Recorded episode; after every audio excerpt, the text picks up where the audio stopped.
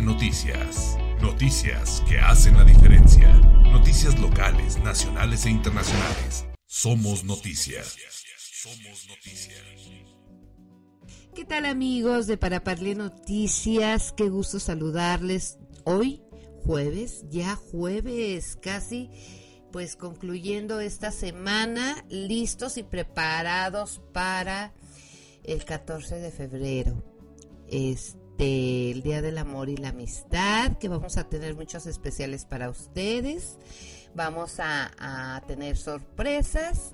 Y bueno, pues este, estén al pendiente, por favor, porque vamos a estarles anunciando previamente eh, temas que vamos a tratar sobre el amor, pero también algunas sorpresas por parte de nuestros patrocinadores. Entonces, eh, como siempre, nosotros tratando de, de, darles lo mejor y, pues les anticipo, les anticipo hoy que estén al pendiente el fin de semana porque va a haber algunas cositas ahí preparadas para el día lunes.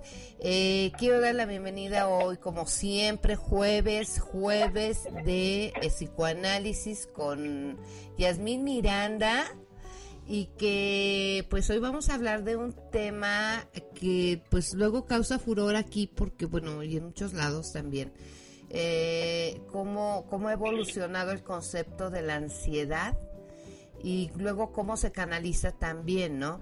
actualmente distintas corrientes psicológicas eh, y, la psicodinámica, humanista, existencial, conductista, eh, la psicométrica, la cognitiva y cognitivo-conductual.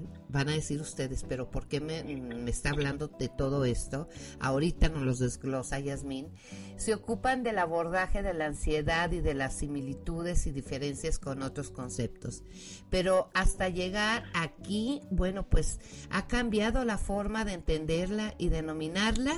Esto le preguntaría yo a mi querida Yasmín. Buenos días, Yasmín, qué gusto saludarte.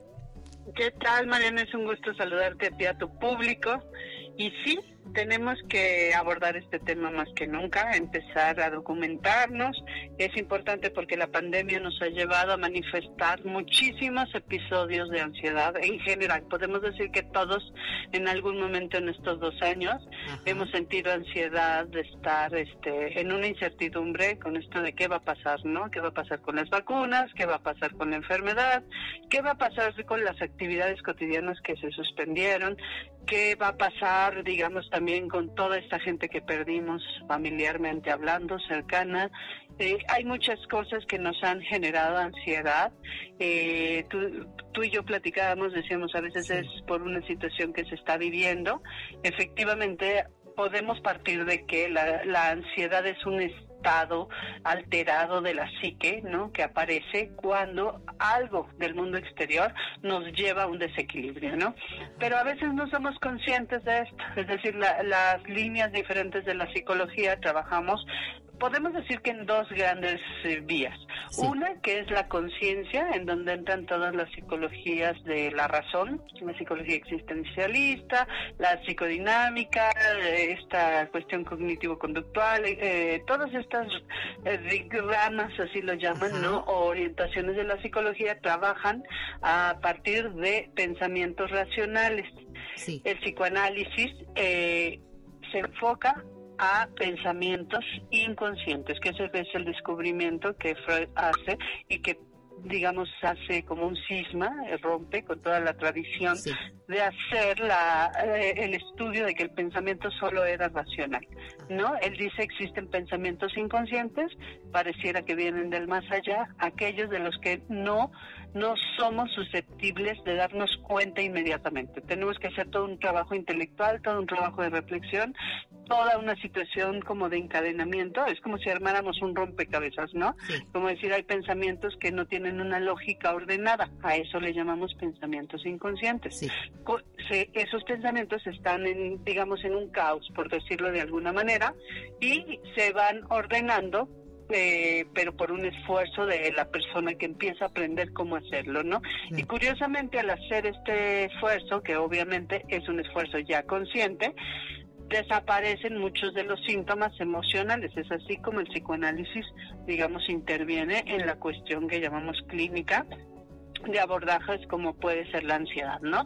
Es decir, un sujeto que llega con ansiedad a la clínica, empezamos a, hacer una investigación uno a uno, no aplicamos un método general a todos, sino decir qué fue eh, lo que dispara o cuál fue, digamos, el desencadenante, así lo nombramos nosotros, que desenlaza esta situación emocional alterada y rastreamos cuál fue el origen, pero para llegar a eso suena fácil, ¿no? No es tan sencillo porque el sujeto no lo tiene consciente, o sea, se le borra de la memoria, de la conciencia y empieza a hablar. Entonces el analista empieza a fijarse en dónde está la pieza clave para poder, digamos, este, manifestársela y decir, mira, esto es lo que te, eh, desencadenó la situación de ansiedad.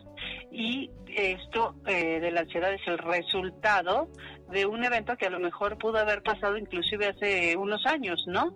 Porque así puede suceder, decir, hace dos años, por ejemplo, te pongo un ejemplo, se murió mi primo y yo pensé que no me había afectado, yo no lloré, yo no sentí absolutamente nada, pero dos años después, justo en esa fecha en que él muere, yo me pongo muy ansiosa, muy mal, me da una crisis y obviamente no lo enlazo con el evento de hace dos años, ¿no? Ah, eh, es así como, digamos, trabaja diferente el psicoanálisis porque las demás se abocan obviamente en una cuestión, digamos, del presente, si rastrean qué pudo haber, cuáles, digamos, son los focos que pueden disparar esto, pero llevan mucho a trabajo consciente, a decir, a ver, eh, en el presente, ¿no? Que finalmente es importante que, todos los seres humanos que acuden a terapia encuentren una solución de sentirse mejor y de poder ser funcionales en su vida. Es decir, a eso se acude a terapia. Es decir, hay algo que me está causando un malestar y yo quiero estar bien para mi trabajo, para mi familia, para los proyectos,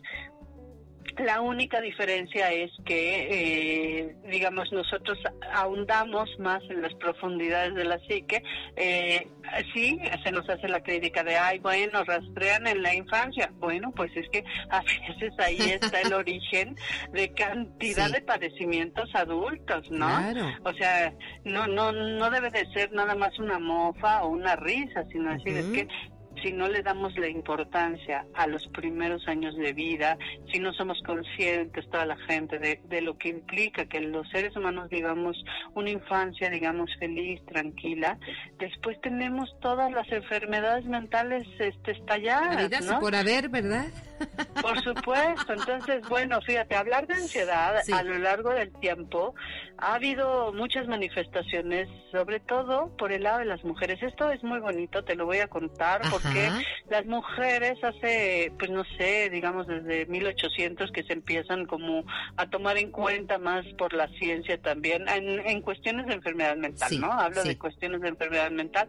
Hay toda una época en donde padecían de lo que llamaban la histeria, los médicos así la llamaron, la histeria, y tenían grandes este, conversiones físicas eh, en algún momento inclusive bueno pues las mujeres fueron quemadas como brujas no eh, porque fueron las mujeres las que presentaban como signos demoníacos no signos que así los nombraban que se parecían este manifestaciones demoníacas. Todo esto fue una época de terror, ¿no? En donde hubo esa creencia religiosa de tiene el demonio adentro, hay que quemarlas, hay que quemarlas vivas para que esto desaparezca, pero fue tanto, fue es decir, fue tan contagioso que hubo una época de terrible violencia femenina hacia la mujer, ¿no? O sea, hacia las femeninas y obviamente la parte científica empezó a abordar que esto era eh, en un primer momento lo que llamaron como algo general la histeria. Las histéricas llegaban con los médicos sintiéndose muy mal, con sudoraciones, con eh, conversiones en el cuerpo, quiero decir que se arqueaban, ¿no? que se, los ojos se les ponían en blancos, que gritaban, que salían corriendo. Ándale, salían desnudas, era como muy aparatoso ver sus manifestaciones eh, de, de, eso que no podían simbolizar, ¿no? Que no podían decir qué les pasaba, pero que era una enfermedad, o sea, una enfermedad mental que, que ni siquiera se nombraba así, ¿no? Decir, ¿qué me pasa? La mujer no sabía qué le pasaba, pero había tales alteraciones y esto se fue reproduciendo como una pandemia. Yo te voy a decir, esto fue una época de oro en donde surge el psicoanálisis, ¿no? Porque hay médicos que no se llamaba psiquiatría, pero que atendían todos estos malestares mentales, le llamaban, en donde los famosos nervios, ¿no? Esta persona padece de los nervios. Les daban baños de agua caliente, les daban masaje, hasta que empezaron a ver una, una asociación entre lo que llamaban eh, histeria y una descarga de la sexualidad, de la libido sexual. Los médicos este, empezaban a masajear todo el cuerpo de las mujeres por la espalda, eh, por los por las piernas, porque a veces sentían hormigueo en las piernas, les dolían mucho, en la cabeza también, pero se dieron cuenta que en la parte pélvica era donde más estaba concentrada, digamos, el malestar, y llegó un momento en el que inclusive llegaron a masajear tanto que las mujeres producían orgasmos y después de eso se empezaron a sentir mejor, ¿no? Claro. Empezaron a, darse cuenta que, ah, caramba, con un asunto de descarga sexual que es nombrado orgasmo, las mujeres se Exactamente, digo, y esto tenemos que hablarlo porque siempre ha existido, nada más que no, que como que no se habla, ¿no? Ni los médicos te lo dicen, ¿verdad? Pues mira, es un conocimiento que cada vez está más extendido y que tenemos que ser como muy abiertos en, en la importancia de que la sexualidad tiene en nuestra vida, ¿no? Una gente que no ejerce una sexualidad de descarga sexual, o sea, así tal cual, ¿no? Fisiológica, mantiene una tensión constante, mantiene una ansiedad constante, un malestar. Hay mucha gente que dice, yo no lo necesito, ¿no? Así en la conciencia lo dicen pero eso no basta como para que no produzca cantidad de sintomatologías físicas, ¿no? Hay muchas personas que inclusive les recomiendan, ¿no? Decir, señora, tiene que eh, buscar la manera eh, de descargar, sexo, o sea, sexualmente es una canalización de todo este malestar. Por eso tenemos, digo, si no fuera eso, la, la sex shop son ahora una solución, digamos, a toda esta situación, podemos sancionarlo y podemos llevarlo a la moral, pero también tenemos que decir que esas parten de toda una investigación, ¿no? De cómo la persona que, o sea, que no tiene una pareja para ejercer su sexualidad coital como tal, o sea, digamos, de descarga sexual, pues bueno, puede hacerlo de manera autónoma eh, con cantidad de artefactos que puedan ser en una línea, digamos, de juego o de eh, inclusive de inclusión, de que ellos pueden hacer eh, de forma autónoma su sexualidad, sus orgasmos, ¿no? Sus eyaculaciones. Hablando de esto propiamente, tenemos toda la línea de las muñecas para los hombres sexualmente hablando, todos las, los vibradores y todos los juguetes, ¿no? Que existen, porque forma parte, de, curioso de una salud sexual de las personas que no tienen una pareja.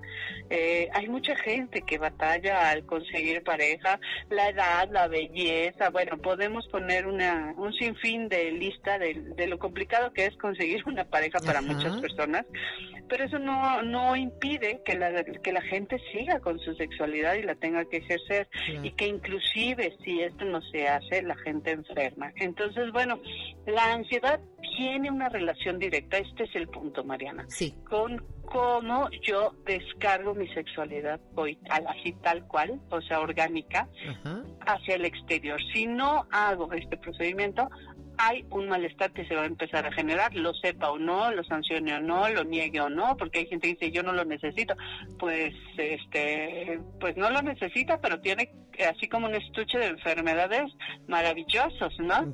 Y va, digamos, con todos los médicos a que le busquen todo en todo el cuerpo el rastreo de ese malestar, ¿no? Y esto es algo que al menos los psicoanalistas sabemos, ¿no? Y muchos médicos, yo te puedo decir, hay una historia, hay todo un área de investigación en esto, de cómo las personas que no tienen, yo siempre les digo, una sexualidad, pues si lo queremos nombrar normal, ¿no? Es como decir, a ver, si yo me aguanto a ir al baño, eso no tendrá consecuencias, ¿no? Pues la sexualidad es algo que tenemos que considerar como normal y como una necesidad también fisiológica, si lo queremos ver así, ¿no? Claro. No es algo que esté a capricho de la persona y de su razón y su pensamiento. Obviamente no somos una cuestión total totalmente, pues mamífera, animal, ¿no? Pero finalmente sí se necesita esa situación de descarga sexual que nos habita desde que nacemos, ¿no? y, y el no tener esa vía produce una ansiedad generalizada, ¿no? Eh, obviamente, la ansiedad incluye un radio más vasto que puede ser todo el aspecto de vida, es decir, si tengo problemas económicos, si tengo problemas con mi pareja, si hay problemas con los hijos, en el trabajo, en, en todo lo que incluye una vida, ¿no? Pero inclusive hablando de conflictos, es qué tan capaz es el sujeto de resolver uno a uno todo lo que nos va presentando la vida, ¿no? Hay momentos en que la gente llega a la clínica y dice, es que de verdad todo se me juntó, ya llevo una racha de mucho tiempo y por eso van y se hacen las famosas limpias, ¿no? Ya llevo una racha de mucho tiempo en donde el malestar no para, va aumentando, va aumentando y eso genera demasiado, demasiada excitación. O sea, a ver, yo quiero hablar de esto. Cuando los sujetos llegan con ansiedad, podemos podemos eh, transpolarlo a que llegan con una excitación rebasada en el organismo, en el cuerpo. Sí. ¿Ok? Ya no piensan, ya su pensamiento está saturado, su cuerpo presenta malestares de cosas muy fuertes como taquicardia, sudores, eh, dolores de estómago, insomnio, no pueden comer, ¿no? Están todo el tiempo súper afligidos, preocupados, paralizados, ya, o sea, ya la excitación se desbordó en su cuerpo. A eso, imagínate, le llamamos ansiedad. Es una cosa brutal. Entonces, bueno, es empezar así como a que el sujeto vuelva a tomar el control, porque sí se puede, y empiece a generar estrategias que a él le vengan bien y que vaya pudiendo, porque ya está en una paralización, pero es o sea, psíquica, ¿no? Entonces que vaya pudiendo canalizar y ir descargando en pequeñas dosis todo eso que se va agregando, o sea, ya está en un sobreexceso. Y le llega cada vez más esos pequeños brotes los tiene que ir canalizando y descargando, ¿no? Eh, hay muchas estrategias que se pueden establecer, pero no es un estándar, porque, por ejemplo, hay gente, ¿no? Que le dice, uno, bueno, pues sálgase a hacer ejercicio, no es que tiene, tiene sobrepeso, por ejemplo, ¿no? Entonces no es tan sencillo, tiene que ir haciendo paulatinamente cosas pequeñas eh, para poder eh, rehabilitar otra vez el descontrol que tuvo. O sea, llegó un máximo, hay un estallamiento psíquico y ahora recuperarse, pues ojalá fuera tan mágico como la gente a veces piensa, pero yo siempre les pongo el ejemplo de no, es como si rompieran el cerebro así de pura ansiedad y entonces es volver a pegar las piezas pero también ir buscando cada una así su acomodo, cada una en cómo se siente de la mejor manera, volverla a integrar, ¿no? Esas cosas que hay cosas muchísimas que no podemos los seres humanos resolver y que tenemos que aprender también como a, soltar, porque tratamos de controlarlo en la mente, en los pensamientos, y nada más nos torturan, ¿no? Hay muchísimas cosas que el ser humano trata de controlar en el pensamiento y de eso enferma, porque no es posible controlar ese exterior. ¿ok? Cuando el sujeto empieza a aprender que eh, no todo depende nada más de su acción y de su pensamiento, sí.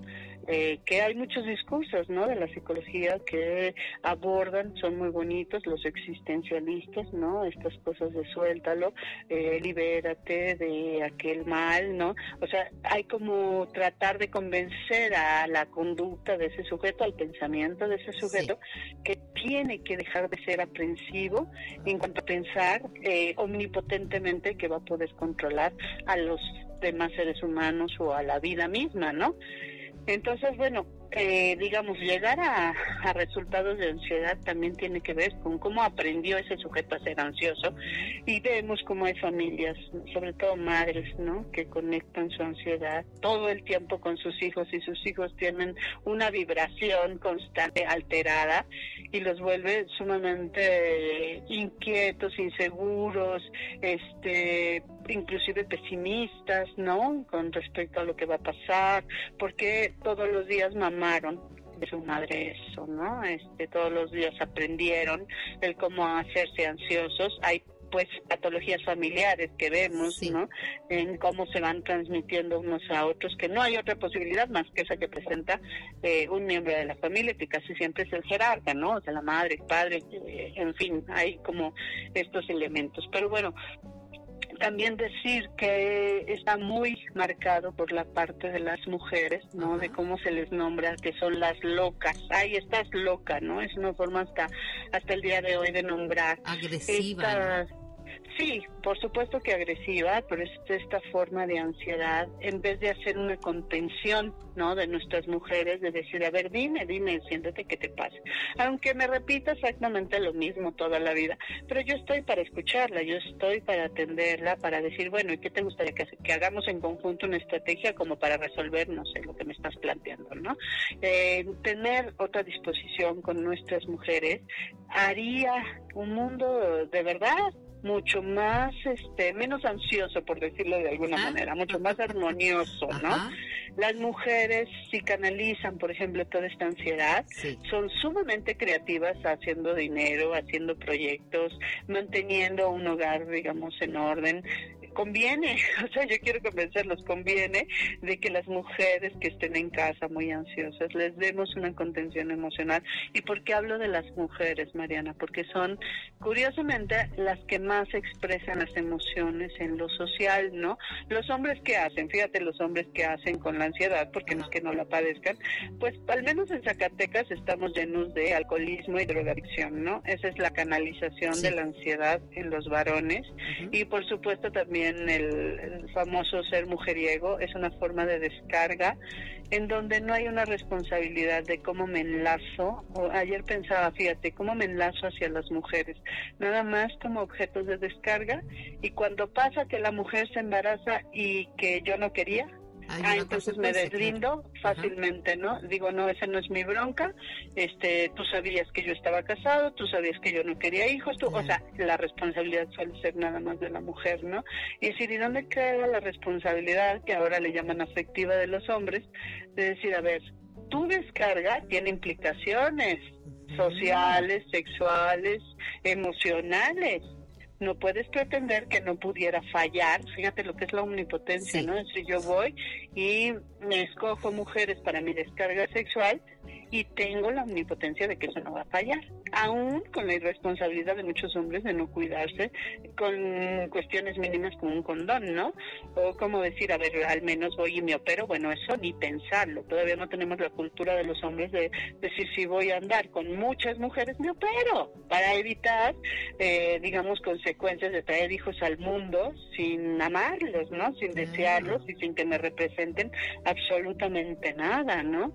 Pero bueno, la canalización, digamos, social de los hombres es mucho más abierta, tienen muchas más vías, eh, actualmente hablando todavía, en cuanto, por ejemplo, vicios, ¿no? Alcoholismo, drogadicción, mujeres. Ojalá fuera en proyectos de, no sé, de empresas, hacer dinero. De construcción de algo, ¿verdad? Sí, claro, de aporte a la sociedad, ¿no?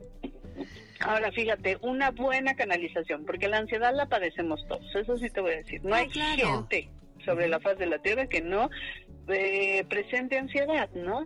Y la buena canalización o digamos la canalización idónea, pues sería, por ejemplo, cuestiones más sublimes como lo son eh, cuestiones artísticas, cuestiones de pensamiento, la academia, estudiar, eh, compartirle al otro cosas, ¿no? no O sea, tenemos que elevar el nivel también de nuestra forma de descargas de, de la ansiedad.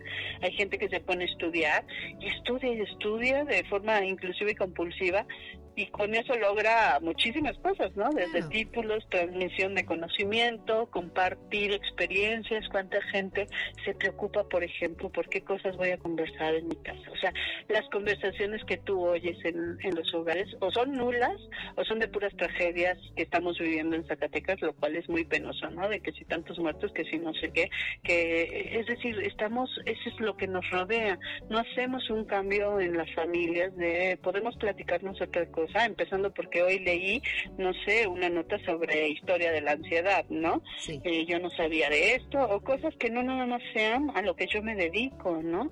Que haya también un impulso de contarnos historias diferentes, porque nos tenemos sumidos unos a otros en una ansiedad de muerte, o sea, eh, vivimos en un estado en donde la ansiedad de muerte ya se volvió parte de nosotros, ¿no?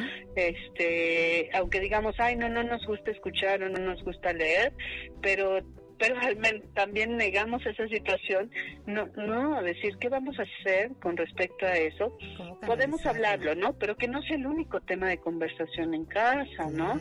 Que que haya muchas otras cosas que nos motiven, que nos alienten, que nos hagan descargar la ansiedad, ponernos a hacer ejercicio en familia, ponernos a jugar un rato con nuestros hijos, ponernos a ver una película, no sé, media romántica, media ilusoria, de que nos cambie el panorama del cual venimos, ¿no? Gente como yo y como mucha mucha otra gente, por ejemplo, ayer escuchaba uno fiscal, ¿no? Decía, llegamos a la casa eh, después de escuchar tanta tragedia que está sucediendo en Zacatecas y no no le damos más a la tragedia, no escogemos algo así como que nos aniquile, sino curiosamente nos alimentamos de ver una película hermosa que nos vuelva a recordar la cuestión amorosa o la cuestión del espíritu o la cuestión de construir vidas, no sé, es como una responsabilidad también de a ver, yo paro mis eh, conexiones con la ansiedad que me rodea, o sea, con la gente, con las pláticas, con lo que como, con lo que hago,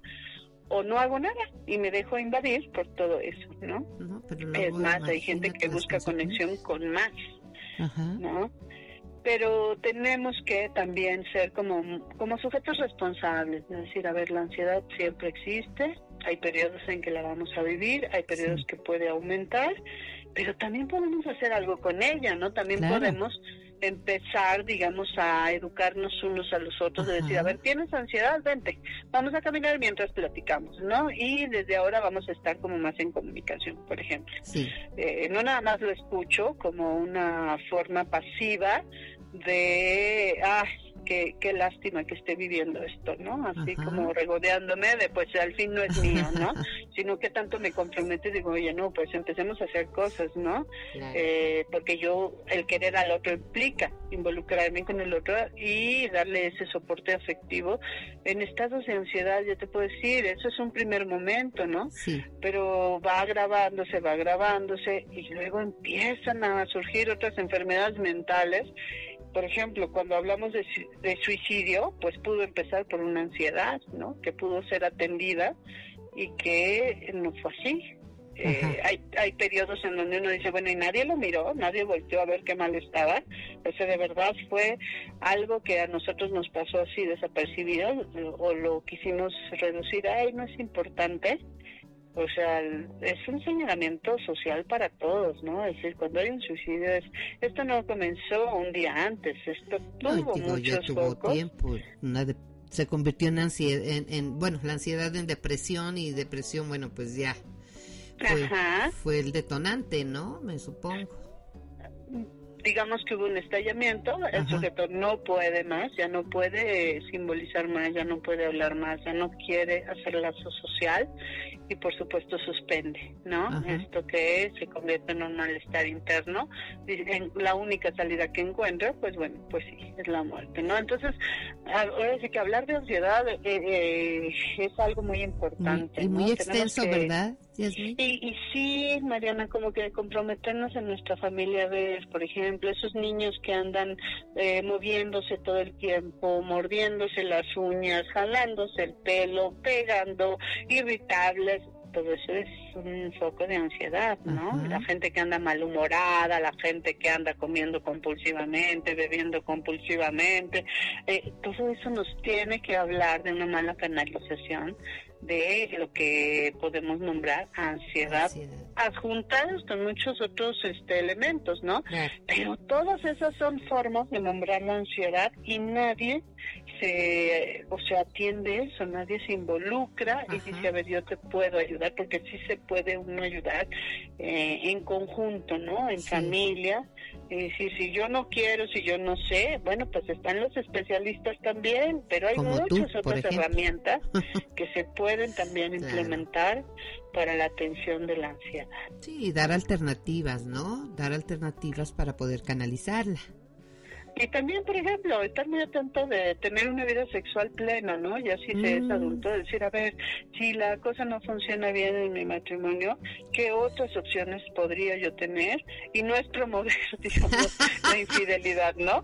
Pero sí, como decir, desde poder solucionar eso hasta poder darse autoplacer y poder hablar de eso, del placer no está ubicado en el cuerpo del otro, ¿no? Es mi placer eh, o mi displacer, mi ansiedad eh, que me produce el mantenerme sin una vida sexual favorable, ¿no? Entonces yo tengo que hacer algo, esa es una responsabilidad adulta.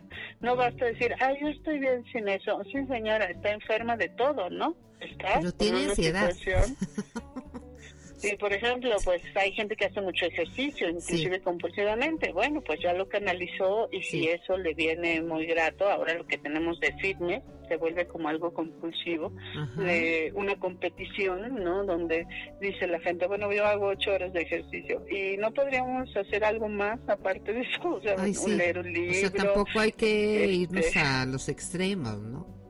Ajá a esa energía, digamos, solamente canalizada en un solo lugar, habla de lo pobre que también podemos ser intelectualmente hablando, ¿no? Que no se nos ocurren eh, esa variación para que, fíjate, porque el cuerpo mismo pues tiene su decaída por edad, ¿no? Entonces, eh, esos fitness que ahora tenemos, toda la cultura fitness, Sí, no es que esté mal, Mariana, pero también se cultivan los pensamientos, ¿no? También diariamente se cultiva una situación de intelecto, de decir que tanto me interesa mi mundo, que no sea nada más mi yo, o sea, mi narcisismo, mi cuerpo, sino el mundo en general, que tanto sé qué está pasando en el mundo, que tanto me interesa, digamos, conocer mi cultura.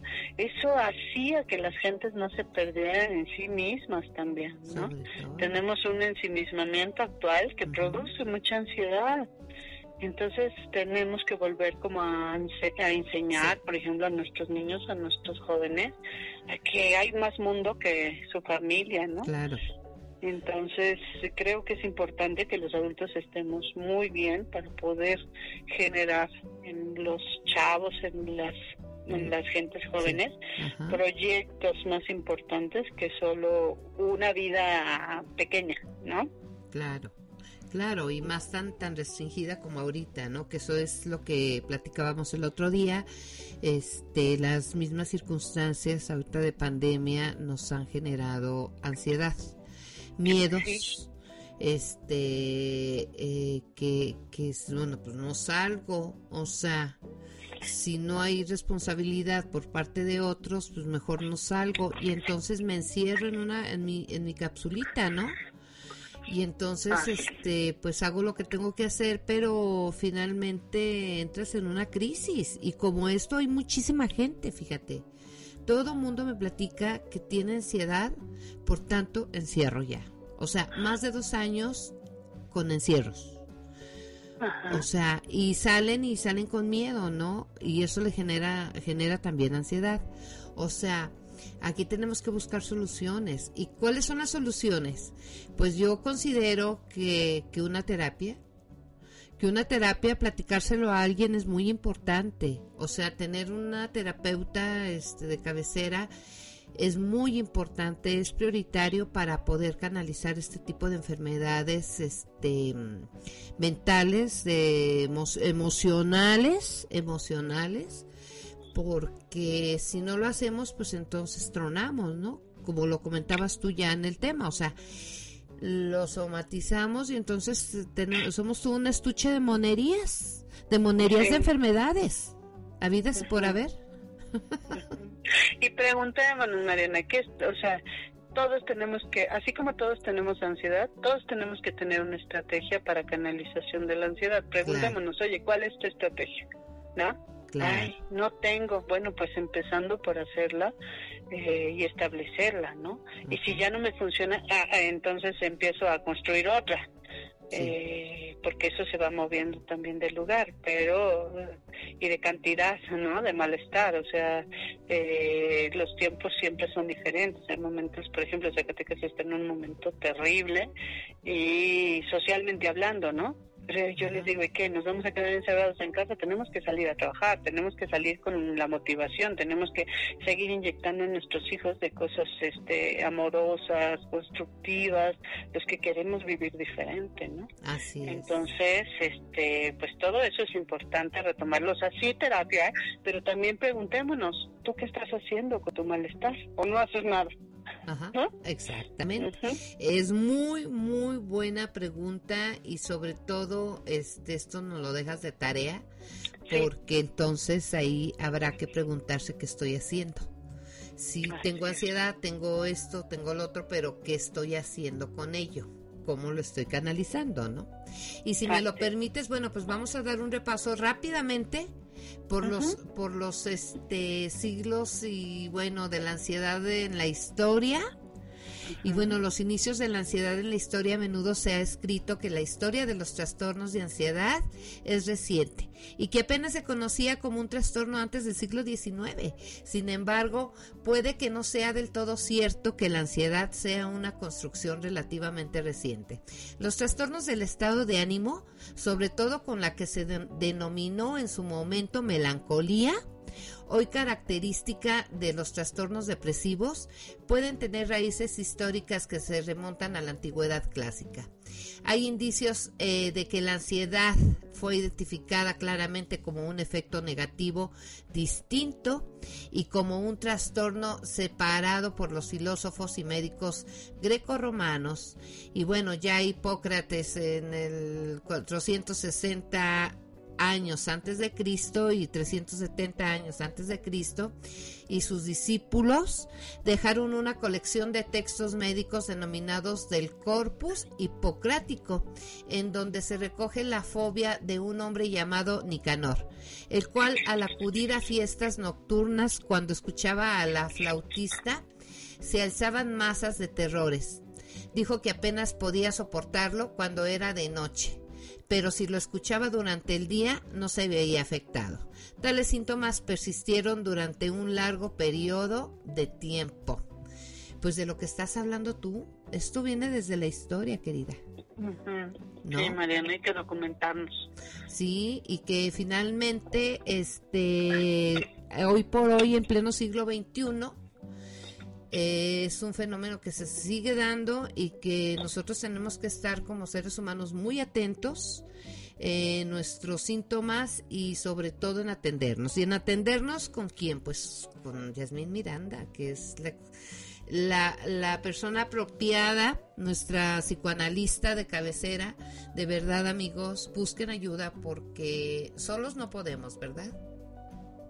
No, no es posible, Mariana. Esto es una cuestión de especialidad que existe para atenderse, ¿no?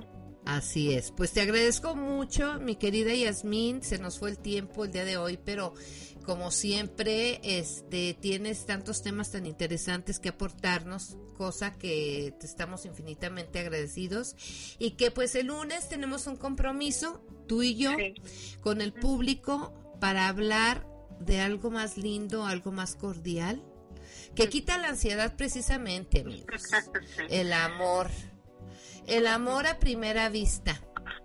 Sí, porque suele darse. Entonces vamos a hablar de eso y un poco más del amor a primera vista. Vamos a darle otro giro a la historia. Y quién más que con Yasmín el próximo lunes, escúchenos por favor, este y estén atentos porque como les comenté al inicio del programa vamos a tener varias sorpresas. Claro que sí, María. Es más, una consulta, ¿verdad? Una consulta gratis con Yasmín. Por supuesto que sí, María. ¿Sí? ¿Te sumas? ¿Te sumas a los sí, patrocinadores? Claro que sí, Entonces, pues este fin de semana, quien nos escriba por inbox a, para Parle Noticias este, y nos digan qué temas, tema vamos a tratar, ¿te parece? El día lunes, este, pues eh, se pueden, se pueden ganar una, una, una, este, consulta muy agradable, por cierto. No, no, no, de verdad, mm, este, no se la pueden perder. Una consulta gratis con Yasmín Miranda. Claro que sí, Mariana. Bueno, excelente, ya, ya quedó el compromiso. Y eh, muchísimas gracias, Yasmín. Gracias, Mariana. Gracias por hoy. Eh, amigos, eh, nos escucharemos en el siguiente podcast el día de mañana porque también tenemos cosas, cosas padres que informarles. Nos vemos en la próxima. Para Parle Noticias, noticias que hacen la diferencia, noticias locales, nacionales e internacionales. Somos noticias.